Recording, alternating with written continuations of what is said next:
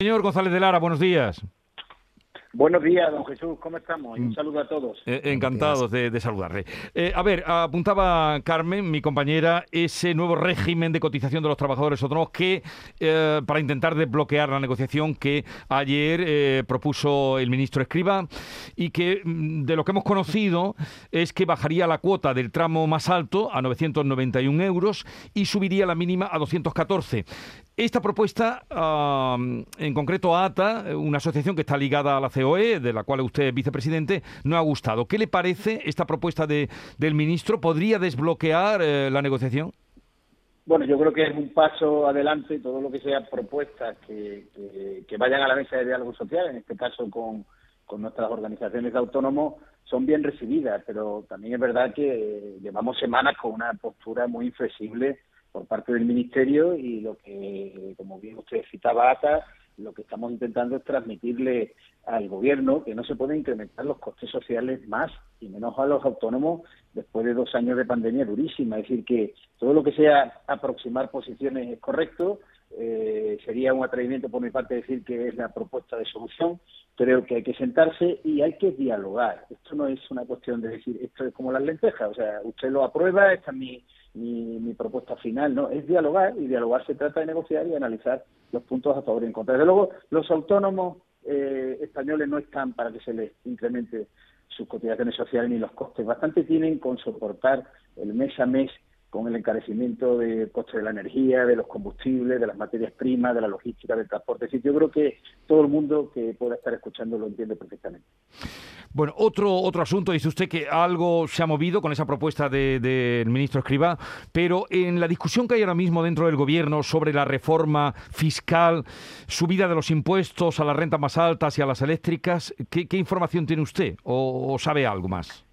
Pues muy poca, muy poca, porque sabemos que no solo son recomendaciones de la Unión Europea, digo muy poca respecto a todo lo que es la revisión integral del sistema tributario y fiscal. Digo porque eh, la Unión Europea nos ha dicho que, que si queremos ser, eh, digamos, receptores de, de, de, esas ayudas, de esos fondos de recuperación, pues hay que hacer una serie de reformas estructurales, entre las cuales estaban, pues, intentar corregir deficiencias del mercado laboral, lo que se, bueno, la reforma laboral que se ha hecho o contrarreforma, como le quieran ustedes llamar, ¿no? Sostenibilidad de las pensiones, etcétera, etcétera, y entre otros temas estaba la revisión del sistema tributario. Pero ojo, no al alza. Empezamos mal a escribir el, el libro. Si es subir los impuestos, vamos mal. Eso no es lo que pide precisamente la Unión Europea. Lo que pide una mayor flexibilidad para que las empresas puedan desarrollarse mejor y con una fiscalidad más homogénea y más competitiva entre todos los territorios de la Unión. Si no, vamos a tener recuperación a distintas velocidades. O sea, creo que, como siempre, ideologizamos en el ámbito político, pues las recomendaciones de la Unión Europea. Y la Unión Europea nos dice claro que son reformas estructurales para hacer más competitivo el tejido productivo, no para precisamente lo contrario. Bueno, ya que eh, me habla de los fondos europeos que han salido, eh, la última vez que hablamos con usted, eh, manifestó usted pues que no tenía información sobre cómo se distribuirían los 22.000 millones. ¿Tiene alguna noticia más de, de cómo se va a hacer ese reparto? Bueno, la verdad es que necesitamos una verdadera colaboración público-privada en la ejecución de los fondos, eh, pero también en los diagnósticos, la identificación, en el diseño, en la gestión, en el seguimiento. Nosotros a nivel de Andalucía le hemos propuesto a la Junta de Andalucía eh, crear eh, dentro del diálogo social eh, un, mecanismo de impulso y además una estrategia global de impulso a la gestión de dichos fondos. Eh, pero ¿qué ocurre? Que ni la Junta de Andalucía ni otros entes administrativos tienen la información que debieran a esta altura, ¿no? Eh, mire, eh, los fondos europeos son fondos, eh, no, son fondos de convergencia, no son fondos como otros que han venido a, a nuestro país o en Andalucía para converger entre territorios, son fondos de transformación, fondos que lo que buscan es que el modelo eh, productivo sea más competitivo, sea mejor. ¿Y qué ocurre? Que se nos está yendo el plazo. Los fondos no están llegando a las empresas con la agilidad necesaria. Y estamos hablando que entre las distintas categorías de fondos, por no cansar a los oyentes, de los Next Generation, todos estos fondos de recuperación, etcétera, el marco comunitario, otros, otros tipos que hay. Bueno, podemos hablar de 20 a 22 mil millones de euros para Andalucía hasta el 2026. Sí. Es una oportunidad histórica para que la pandemia nos traiga al menos eh, un, un, elemento, un bálsamo para poder transformar nuestra economía que está tan dañada. Don Jesús, es eh, la pandemia se ha llevado más de 25.000 empresas en Andalucía hacia adelante, las ha hecho desaparecer, cerca del 5% del tejido productivo. Tenemos que recuperarnos con fuerza y necesitamos una administración ágil que sea capaz de impulsar bien eh, los fondos europeos y tener estrategia también y altura de miras para coordinarse entre el gobierno central y las 17 comunidades autónomas. Yo lo he hecho en falta y notamos que no hay una correcta coordinación entre administraciones. Bueno, señor González de Lara, ¿qué tal? Muy buenos días. Buenos días. Es casi imposible aislarse del ruido político y también la última vez que estuvo aquí yo le pregunté también por la estabilidad, ¿no? Usted dijo que era lo, lo, idóneo, ¿no? Cuando todavía había ese ruido, el run run de adelanto electoral que no cesa, pero bueno, parece que se aplaca algo después de las elecciones de, Castilla y León. Aquí en Andalucía parece que, que llegaremos al final de, la legislatura y bueno, pues le digo, usted ya dijo que, que la estabilidad era, era buena y eso es verdad que va a significar que no tendrá tendremos eh, presupuesto, no llegaremos a, tiempo. Pero ¿usted lo celebra la, situación actual?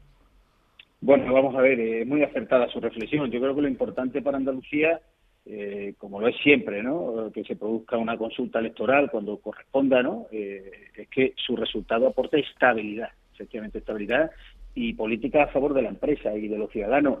Nosotros no es que celebremos nada, lo que siempre hemos apostado, si me, si me permite decirle y reiterarle, es que haya una estabilidad y se agote la legislatura. Eh, eh, si no entramos siempre en los tacticismos políticos de los momentos, de adelantar eh, un proceso electoral, en Castilla y León habrá habido unas razones, pero si usted lo analiza, como buena analista que es política y social y mediática, sabe que que mm, no ha quedado nadie satisfecho, ni el que ha vencido ni el que ha perdido, o los partidos que han podido sacar peores expectativas. Por lo tanto, ¿Por qué adelantar cosas que no son imprescindibles cuando ahora mismo el objetivo fundamental debe ser la recuperación económica?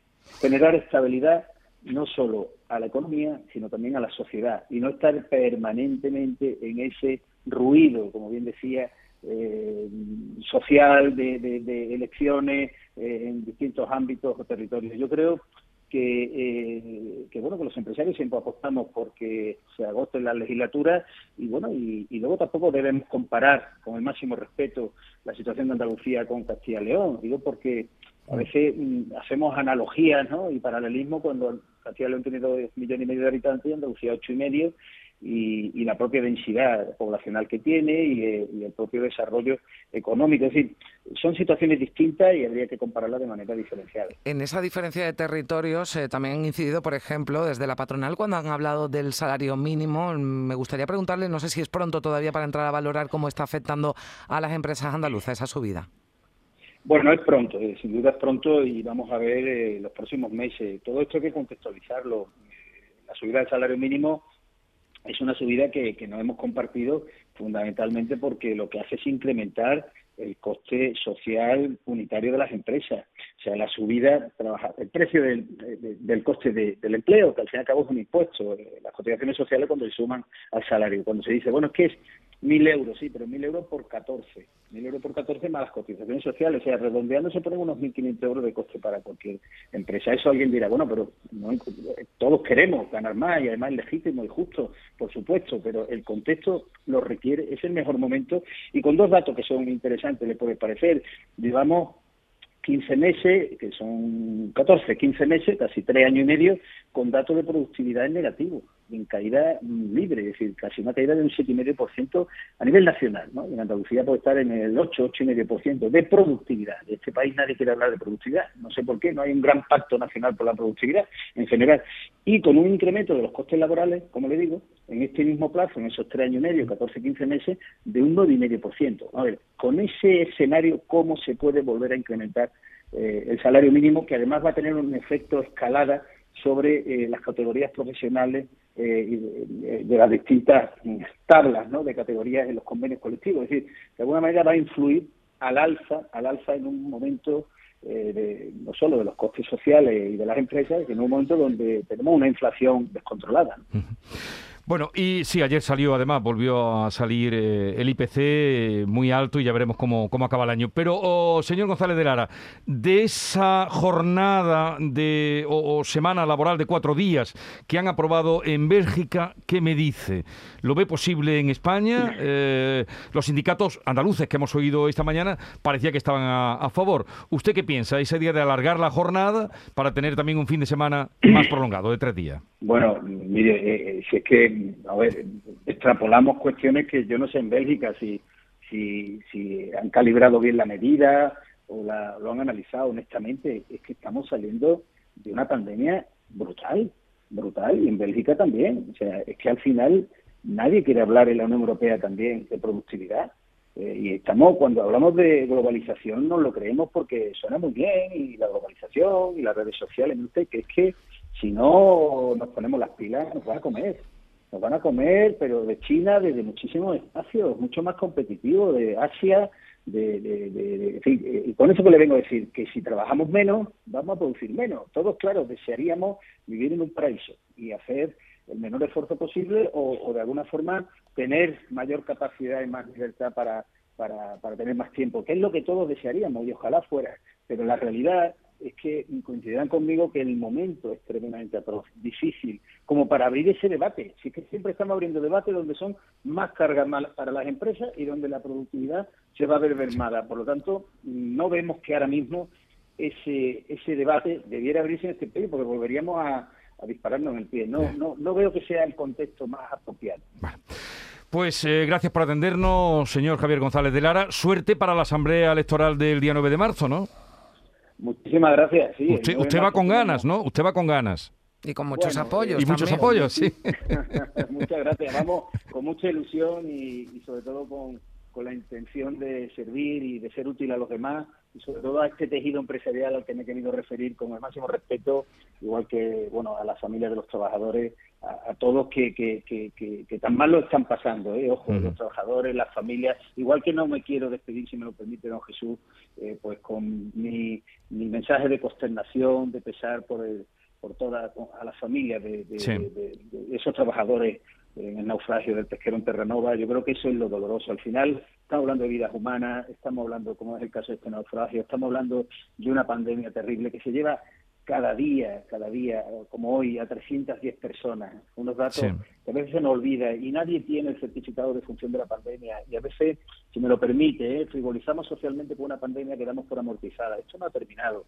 Están muriendo cerca de 1.700 eh, hombres y mujeres españolas eh, eh, en una semana y, y, debemos ser muy, muy, muy responsables, muy conscientes de que esto no ha terminado y que hay que ser prudentes en la recuperación. Y cada vez que pedimos demandas y pedimos cosas eh, que sepamos que hay muchas familias que lo están pasando mal, trabajadores en ERTE, empresas que han tenido que cerrar, que están intentando recuperar su actividad, la industria turística, el comercio, la hostelería, lo han pasado muy mal.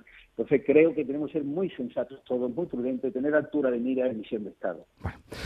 Javier González de Lara, presidente de los empresarios de Andalucía, lo dicho, suerte, por supuesto nos unimos a eso que usted, eh, esa consternación que venimos manifestando por el naufragio y por eh, estas situaciones que, que, se están produciendo de que un trabajador del EPE tenga que irse al mar de Terranova para ganarse la vida. Un saludo y buenos días. Adiós, buenos, días. Adiós. Y muchas gracias a todos. Adiós.